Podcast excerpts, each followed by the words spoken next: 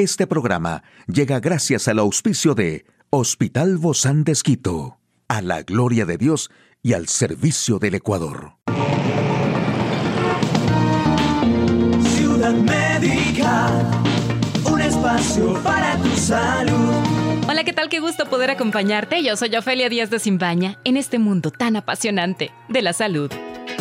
Y hoy quiero explicarte con lujo de detalle los beneficios de la deliciosa fruta del melón, porque es saludable y tiene muchos beneficios. En ocasiones la pérdida de peso no solamente es una motivación estética, pues algunos trastornos relacionados con el peso como la obesidad provocan serios problemas para la salud. Por tanto, el consumo de alimentos como el melón con alto contenido de agua, hasta un 90%, son ideales para formar parte de una dieta de adelgazamiento. Los melones son bajos en calorías, grasa y colesterol.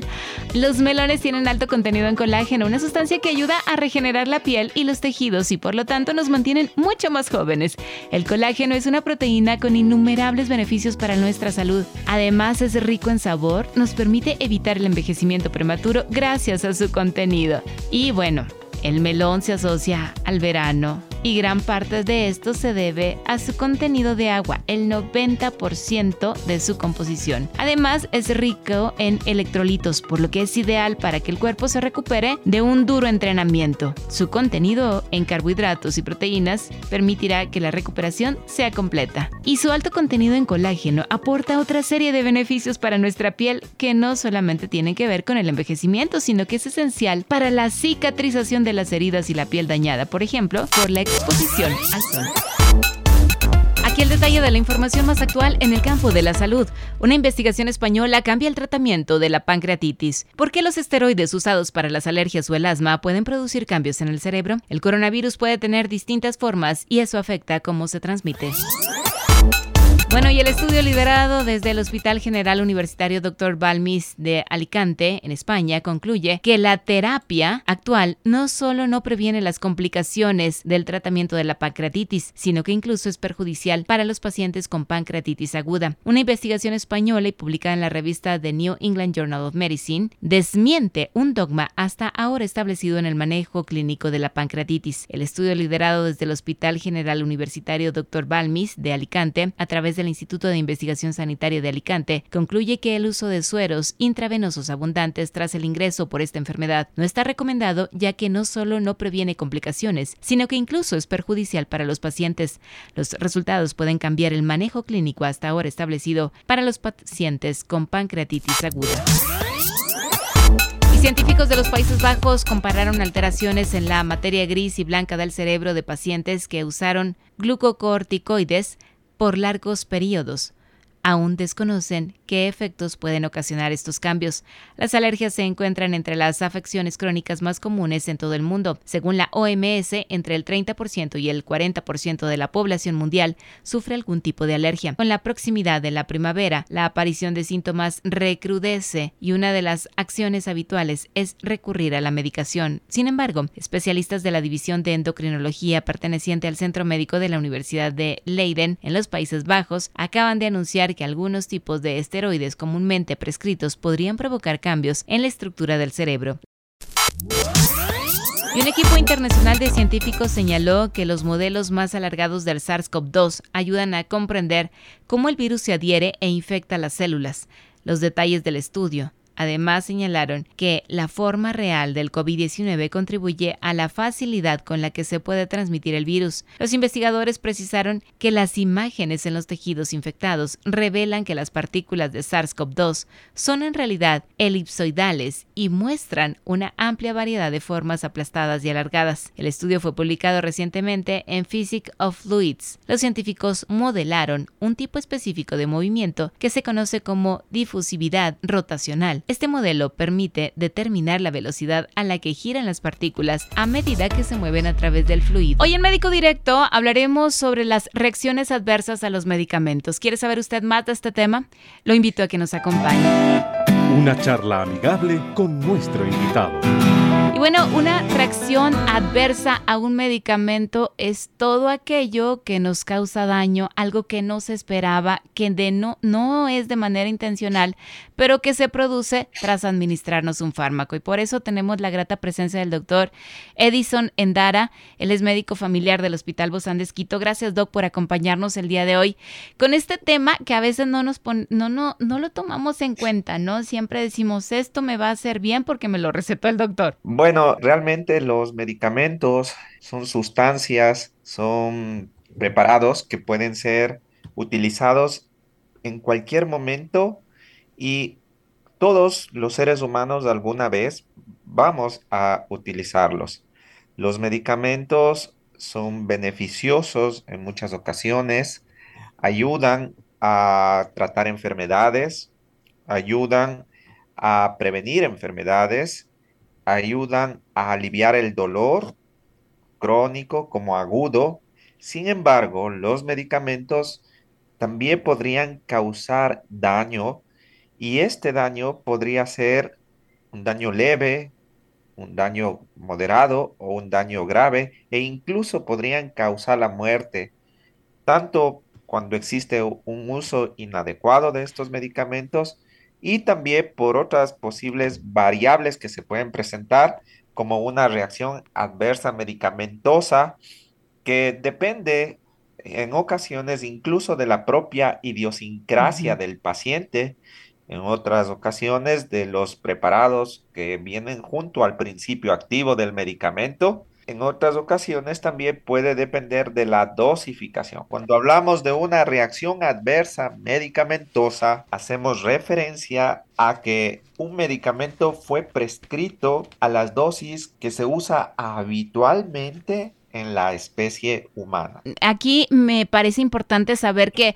en la mayoría de los efectos desagradables son muy leves. Hablamos esto como dolor de estómago, ¿verdad? Boca seca. Cosas que, que van a pasar muy rápido, ¿verdad? Pues los efectos adversos pueden variar realmente. Existe una cantidad de formas de presentarse de los efectos adversos a medicamentos. Pueden ir desde una, un rash cutáneo, es decir, pequeñas erupciones que aparecen en la piel, picazón, hasta la dificultad respiratoria por un edema en la vía respiratoria superior. Pueden cruzar también por posibles lesiones en algún sitio de nuestro cuerpo o marcas, manchas.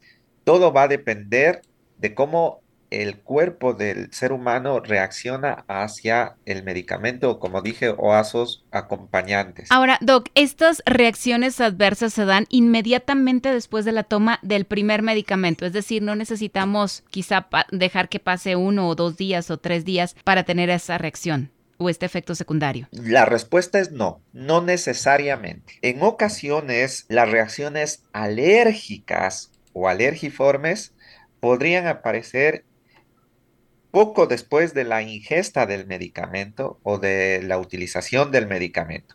Pero ni estas aparecen así también. Ese es un, tema aparte cuando tocamos las alergias. Pero al hablar de reacciones adversas medicamentosas, como le había dicho, que son hechos o eventos que ocurren a las dosis habituales cuando se usa un medicamento, pueden aparecer reacciones incluso semanas después de haber utilizado el medicamento. Hay medicamentos o sustancias que un individuo puede tomar uno, dos, tres, cuatro días y estas reacciones aparecer luego de este tiempo. ¿Permanecen en el, en el organismo, esta acción de estas fórmulas de los medicamentos? Un poquito más complicado explicarlo, pero ¿qué es lo que ocurre? Eh, los medicamentos tienen un camino, un recorrido por nuestro organismo desde que ingresan. Pueden ingresar por la vía oral o pueden ingresar por otras vías como la vía endovenosa. Dependiendo por dónde es el sitio del, del ingreso del medicamento, estos tienen un recorrido. En ocasiones de este medicamento se puede ligar a proteínas que tiene nuestro cuerpo y estos se juntan a ellas y comienzan a circular. Dependiendo, el medicamento puede metabolizarse brevemente, en un par de horas, en 8 horas, en 24 horas, etc. Sin embargo, ya por la predisposición del organismo y por la característica del medicamento, esto hace que se presenten las reacciones y tarden un tiempo incluso. En ocasiones incluso puede llegar a ser desconocida la verdadera causa. Cuando ocurre una reacción medicamentosa, una reacción o un evento, hay que establecer algunos parámetros para indicar si realmente se debe al medicamento. Así existen algunos test que nos permiten demostrar la causalidad, es decir, comprobar de alguna forma que la reacción que está presentando el paciente es probablemente debida al medicamento. Ahora, no, Doc, no podemos indicar así, eh, no podemos indicar de primera instancia que cuando una persona presenta un tipo de reacción o lesión, no podemos indicar de primera instancia que es debida al medicamento. Hay que hacer un análisis. Siempre se, se ha hablado y, y en muchas ocasiones decimos y preguntamos inclusive al médico, ¿me puedo tomar este medicamento sin haber desayunado o sin haber comido, sin ingerir ningún alimento? ¿O hay que proteger al estómago de los medicamentos? Si tengo en mi lista, en, sí, en mi listado el bicarbonato, el vinagre, el zumo de aloe vera, la manzanilla, ¿Estos elementos ayudan a proteger al estómago de estos medicamentos adversos? No, no es tan así. Hay que desmentir o hay que desmitificar algunas creencias que se, se tienen. o el medicamento con leche, inclusive, ¿no? Ah, sí. Eh, no, realmente no, no es así. Al contrario de ser beneficioso, eh, consumir ciertas sustancias previo a la toma de un medicamento puede eh, ingerir sobre la absorción del medicamento e incluso puede complicar cualquier eh, molestia que pueda ocurrir a nivel gastrointestinal. Eh, un medicamento es lo que es.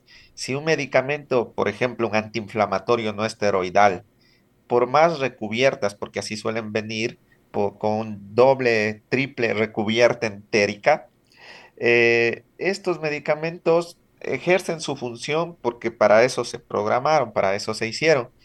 Y por más recubiertas entéricas que tengan, van a ejercer su función porque estos se absorben y mediante procesos que ocurren en el torrente sanguíneo y en el resto de la economía, no quiero ser muy técnico, realizan su función inhiben ciertas sustancias y por tanto suelen causar molestias gástricas. Mm, y si le damos dos o tres o cuatro o cinco, estoy exagerando, varias capas entéricas, tiene absolutamente nada que ver este tipo de protección. O sea, si el medicamento te causa daño, te va a causar, no importa cuántas capas de protección tenga el medicamento. Cuando hablamos, por ejemplo, de estos, estas molestias eh, gastroentéricas, claro porque definitivamente el medicamento tiene una forma de ingresar a, nuestro cuerpo y a nuestro torrente. Una vez ingresado, hace lo que tiene que hacer y si el cuerpo por cualquier circunstancia está predispuesto a presentar estas molestias, se dice que hay una inhibición de las prostaglandinas, que son sustancias que nos dan protección gástrica porque ayudan en la producción de moco. Cuando hay esta inhibición de estas sustancias, pues la gente puede sentir